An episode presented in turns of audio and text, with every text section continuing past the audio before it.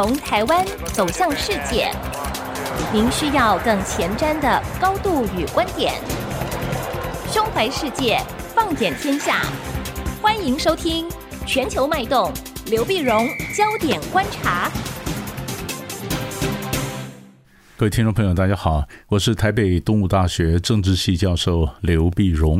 今天为您回顾上礼拜重要的国际新闻呢。第一个，我们先看中东的战争。那么，自从去年十月七号，哈马斯发动了五千枚的火箭弹呢攻击以色列以来呢，战争爆发之后，人们就担心到底这个战争呢会不会扩散啊，或者我们讲外溢满出来到别的地区。在上个礼拜呢，我们就看到这个战争整个的升高了。现在人们担心的不是它会不会扩散，而是这个扩散的趋势该怎么止住啊？到底止得了，止不了啊？那上礼拜呢，这个因为战争不断升高呢，那么美国总统拜登终于同意啊放行，同意对胡塞武装进行攻击。进行攻击呢，压垮骆驼的最后一根稻草发生在上个礼拜二。上礼拜二呢，英国和美国的这个战舰呢，在红海拦截到大量的胡塞的无人机和飞弹的攻击，那就表示胡塞呢发动的攻击啊越来越张狂。礼拜三的时候呢，英国跟美国的军方就开始也研拟对策，到底该怎么商量，该怎么协同，共同攻击胡塞。到了礼拜四，美国国防部长奥斯汀那不生病嘛，他在病房里面，因为已经获得了总统的同意了，所以在病房里面下令攻击。所以整个英美的晚上就发射了超过一百五十枚的炸弹呢和飞弹呢，攻击了将近三十个胡塞的据点。那么共同协助的呢，包括荷兰呐、啊、澳洲啊、加拿大、巴林提供情报、后勤以及其他各种的协助。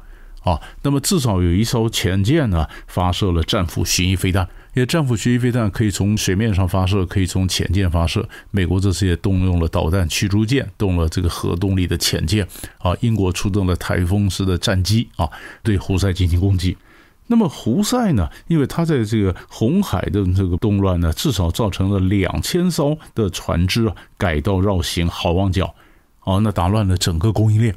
那么这攻击以后呢，胡塞当然说他要报复，所以他也开始又继续发射火箭，美国继续拦截啊。那么双方的这个战火呢，像螺旋一样有升高的这个趋势，所以这个趋势到时候会有什么样的更升高，或者说伊朗下一步什么动作，这都很值得我们去关注。除了在战场上以外，在海牙国际法院呢，那么上里边也有一个非常注意的攻防。因为海牙国际法院呢，同样在礼拜四十一号的时候呢，开始就南非提出了以色列的种族灭绝的这个案子进行公听会。南非站出来，他是说替这个巴勒斯坦的这人就是打抱不平啊，这就提出来，提出来就是呃，以色列对巴勒斯坦人就是种族灭绝案。那这件事情对以色列当然非常讽刺啊！二战的时候，纳粹德国是对犹太人进行种族灭绝啊。那结果现在呢，南非同样拿这个东西去指责以色列，你进行种族灭绝哦，那以色列当然就非常的愤怒。所以礼拜五的时候呢，也进行答辩。以色列找了非常坚强的律师团，在海牙国际法院进行答辩。答辩他说，如果呢，海牙的这个国际法院呢，阻止他的自卫权。以色列认为他不是这个呃灭绝啊，他中间还有让人道救援进来啊，他怎么种族灭绝呢？可是你们因为这样阻止我们进行这个国家该有的自卫权利的行使的话，那事情非常严重啊。可是南非这提出来以后，南非政府在国内就很大的支持，而且南非是这样讲啊。因为这些黑人的这些政府呢，他们过去受到白人统治之后种族隔离的这种痛苦，所以他说你这个就是对巴勒斯坦人跟我们当年受的苦一样，是种族隔离啊！啊，他引用种族隔离，他引用犹太人当年你们自己遭遇到的种族灭绝的痛苦来指责现在的以色列。你的这个攻防会不会赢不重要，但已经吸引了全球媒体的注意。所以你会发现，我们刚刚讲说中东战争的，呃，上个礼拜值得关注的一个是战场，一个是法院，啊，这是我们看到的第一大块。看看他们辩论的结果，最后看法院怎么样裁决出炉，我们再看第二大块的新闻，看政治。美国爱荷华州一月十五号进行共和党党内初选，川普的力量势如破竹啊。那么，美国别的州的人不晓得你为什么爱荷华州的人非常挺川普呢？他们不但挺川普，而且希望在川普能够在这个呃爱华州进行碾压式的胜利啊。那美国 CNN 啊，很多就分析啊，川普在白人福音教派里面他的这个支持度啊，锐不可当。所以，我们现在就是看说，那川普在爱荷华州这样出来，会不会超过呃一半啊？那么后面紧追不舍的，比如说佛州的州长的桑蒂斯啊啊，或者以前呃美国驻联合国大使海利啊，都遥遥的落后，差距非常大。那可是你在这里面可以看到，川普可能上来。那欧洲人当然也在看，如果川普又真的赢了怎么办啊？所以欧洲的一些政治家讲说，我们现在正在练一套功力啊，叫做防川普啊。防川普不是防止川普当选呐，是怎么不要受到川普的影响？就像你手表一样，你可能防震啊、防水呀，现在必须有功能叫做防川普。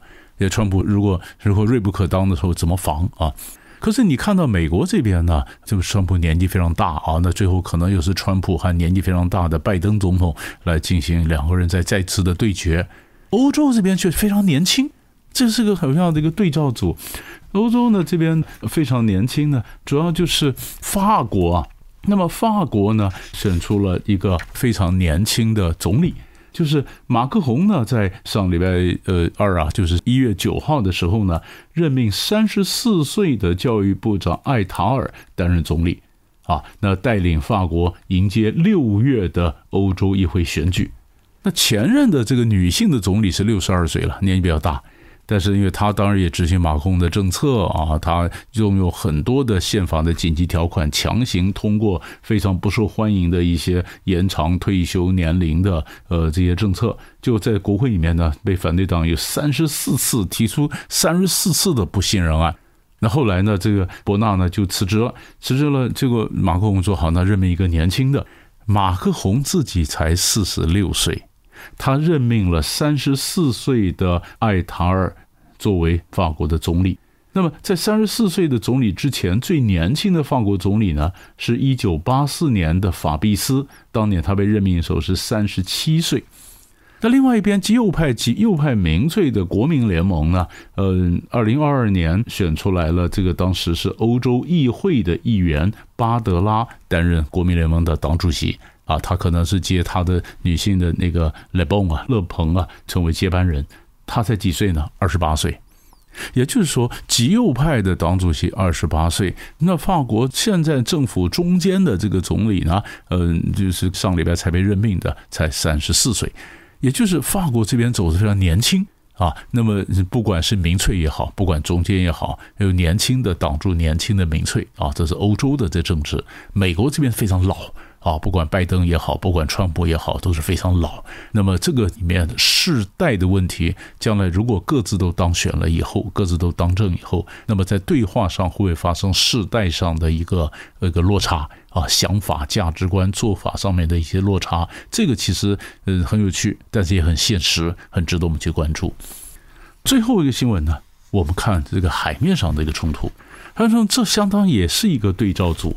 在礼拜一的时候呢，一月十五号，菲律宾的参谋总长呢布劳纳表示，菲国将在南海对他们视为领土的九座岛礁进行开发，让它更适于军队的驻扎。也就是说，我们晓得南海啊一直是个非常争议的地方啊。那么中国人说，我们自己有个 U 型线啊，或者九段线，九段线，但是各国也都各国的主张。但是菲律宾呢，过去还在南海上是怎么样对中国大陆呢？相对来讲比较温和或比较比较闪避冲突。但是现在菲律宾的政策完全改变哈，他说不但冲突，因为这是我菲律宾该有的一个权利嘛，所以他不断的说我加强什么的设施。那其中最大的呢，除了我们常常听到说仁爱礁啦、美济礁啦，其实最大的就是中业岛。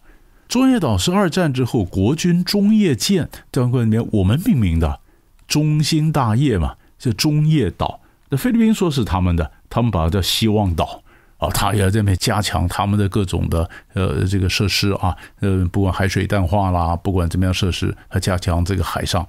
也就是说，中国跟菲律宾啊或者跟其他的声索国、南海这边，可能这个冲突呢会升高。可是另一方面，你也发现印度也崛起之后，可是印度旁边的国家也对印度感到威胁，那就马尔地夫。啊，中国崛起以后，中国周边的这南海的国家，像菲律宾，他就开始往美国靠，希望平衡一下中国的影响力。印度崛起以后，印度周边的国家，比如说马尔地夫，就开始往中国靠，那希望平衡一下印度的影响力。所以中印两个大国都面临这样的问题啊。十四号的时候，上个礼拜天，新上任的马尔地夫总统穆伊祖，他结束了中国大陆的访问。最后，马尔地夫本来就在印度的后院呢，那跟中国大陆的关系升为一个战略伙伴关系。然后他结束访问之后，他就要求啊，印度三月十五号以前要撤走在马尔地夫的驻军。那印度呢，在马尔地夫也没多少人，八十九个人。八十九个分遣队，印度部队，那当然包括医护人员啊，他也负责有三架飞机啊。那么在马尔地夫这个广辽阔的海域各岛之间巡逻，提供人道援助。但是呢，马尔地夫说，我们不是嗯印度第一，我不是印度优先啊，我现在需要有自己独立外交的政策。那么印度，你给我撤走。换句话说，马尔地夫也在打中国牌啊。呃，那中国势力来平衡这个印度的势力，所以每一个大国崛起，都会发现周边国家怎么去应对新的大国的这个凝聚两难的这个问题。刚好菲律宾对中国，马尔地夫对印度，刚刚好在这个礼拜可以形成一个比较的一个对照组。所以大概上礼拜三大块的新闻就为您整理到这里，我们下礼拜再见。